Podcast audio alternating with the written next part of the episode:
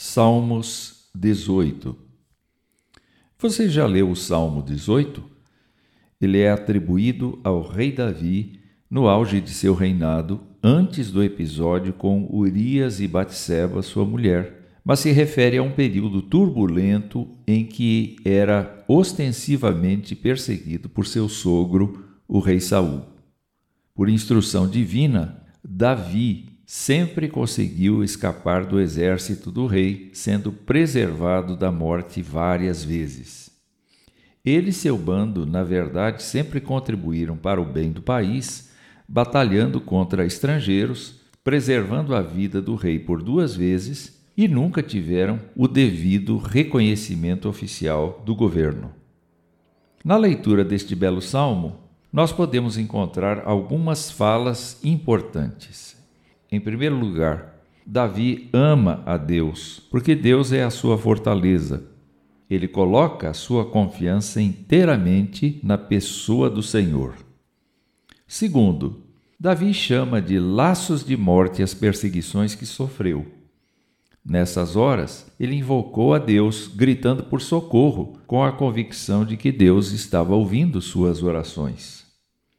Terceiro, Poeticamente, Deus é descrito neste salmo como libertador que move os céus e a terra e age com vigor em favor dos que nele confiam. Há duas classes de pessoas no salmo, nesta parte da poesia especialmente: aqueles que são altivos e perversos, os quais serão rejeitados no final, e os tementes a Deus, sobre os quais Deus derrama sua graça e dispensa sua misericórdia e concede a sua amizade. Davi se considera do segundo grupo, daqueles que recebem a graça de Deus e sua misericórdia.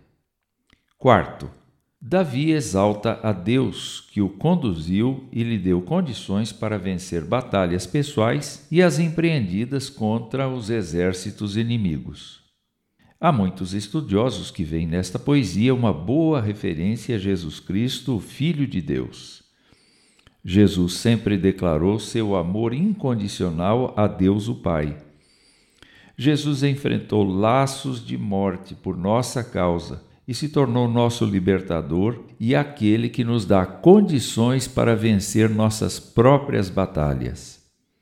Assim como Davi e Jesus, nossa vida pode ter maior significado do que já teve até aqui, se amarmos o Senhor e formos humildes e dependentes de Sua graça.